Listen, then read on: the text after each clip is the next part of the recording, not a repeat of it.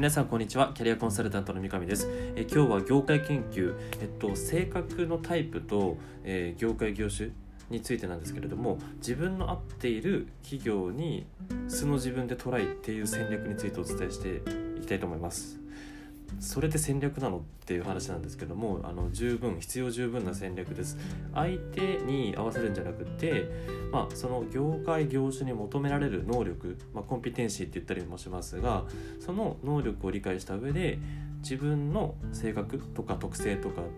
とのその親和性の高い企業に、えー自分素の自分でトライするっていうご提案です。で、まあ、分かりやすくその性格のタイプを3つに切り分けて提案します。で、えっと、営業職が前提になります。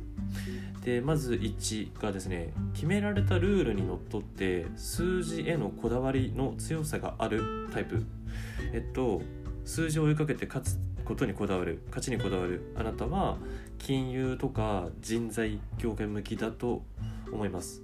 でえっと証券とかメガバンクとかであの銀行はですね特にその業務上あの審査とかルール手続手続きっていうのを厳格に守る性格も求められていて柔軟性とかアドリブとか一切 NG ですね。あの信用信頼を毀損するからです。でそこにはそのクリエイティブな発想とか常識を覆す大転換というか企画提案力っていうのもいらないと。でお客様にできないものはできませんっていうことをストレスなく言える人。だから優しすぎる性格の人はちょっと不向きかなって私は思います。で例えばそのチームプレー重視だったら SMBC とか自分のペースでガツガツ進めていきたいんだったら野村証券とかリクルートのメディア営業とかっていうように、えー、と自分の性格と合わせて人風土いわゆる社風とも見つめながら、えー、と強みと業務のマッチングをさせていく、えー業界業務を横断的に見てみるってことを推奨いたします。で次タイプ2なんですけれども、えー、と自他ともに認める優しい性格で協調性があってと業務改善とかが好きな人はメーカー向きかなって思います割とこのタイプの人多いと思うんですけどもその金融とかあのあとは商社とか違って私が私がみたいなタイプっていうよりも縁の下の力持ち的な人材っていうのは割と重宝されるからなんですねはい、でなんかそのメーカーっていうのは作ったらはいこれで終わりっていう提案したらさよならではもちろんなくってお客様との長いお付き合いの中でですねあの提案した製品に例えば不具合とか問題点がないか常に PDCA 回しながらですね信頼を構築していくことが求められます。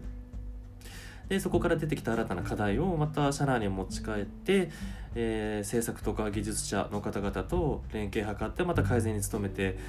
アウトプットまたさらに改善再提案していくということなのでその PDCA とかその仮説検証をしっかりとしながらですねチームで協調性でもって前に進めていくという気質の方はメーカー向きかと思います。一方で、えっと金融とかさっきのその人材とかで挙げたように独創的なアイデアとかを生かすっていうよりも今あるものをにいかにこう付加価値を加えられるか顧客の満足を追求していけるかっていう価値観が重要視されることとかあとは若干その職人気質というか粘り強さっていうのもコンピテンシーに入ってくるかと思います。IT 業界の SIR とベンダーの営業職とか通信の営業とかっていうのもこういうところに入ってくるのかなっていうふうに考えております、まあ、いわゆる日本の伝統的な企業全般というイメージで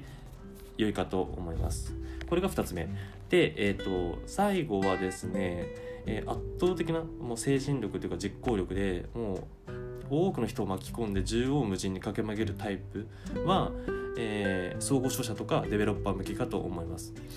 であのデベロッパーイメージできるかと思うんですけどとにかく長期大規模プロジェクトを何百人っていう人巻き込みながらやっていく仕事なんですよね。でかと思えばその役所絡みの書類建設業の許可とか都市整備局とのやり取りとか関係省庁の書類のやり取り膨大なその書類関連もあるし用地取得のための粘り強い地権者との交渉もあるしでもう本当に大きいプロジェクト町をもう殻ごと変えるみたいなものであるともう自社だけじゃなくて競合他社ともタッグ組んでみたいな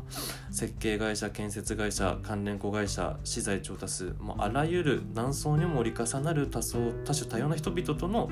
えー関係を築いて巻き込んで進捗を管理していくということが求められる商社も同じでただ物を右から左に流すっていうトレーディングだけじゃないことは皆さんご存知の通り、えーと、経営人材が求められてありますよね。プロジェクトの上流から小売などのエンドユーザーの手に渡るまでの全てを担っていく。そこに自ら入り込んでいく。もう経営者全として取り組むですね。で原料会社物流メーカー、えー、金融機関やシステム会社えー、小売業者など、まあ、あらゆる関係者との利害調整交渉があになっていくということなので商社もデベロッパーもですね、時には黒子時には先陣を切るリーダーとして柔軟にポジション役割を変えて、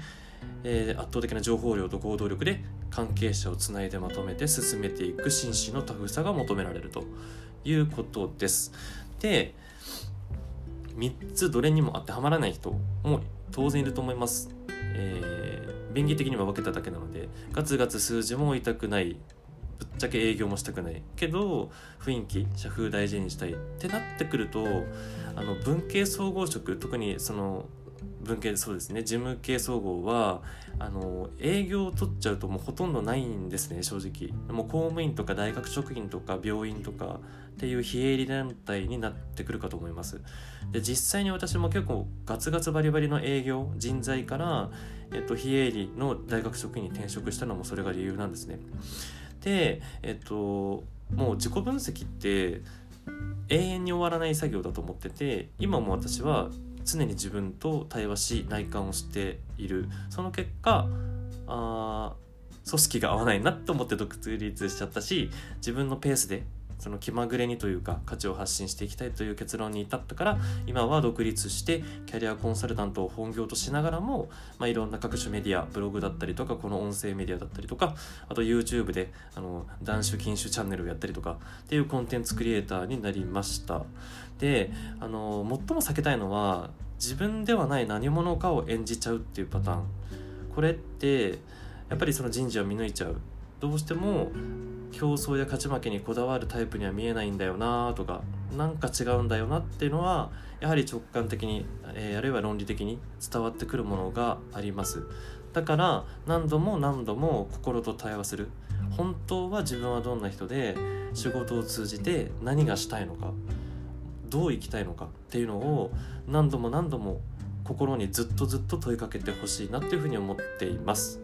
ってことでまとめ、えーと、自分に合ってる企業に素の自分で臨むシンプルに素の自分で臨むっていう戦略が有効だと。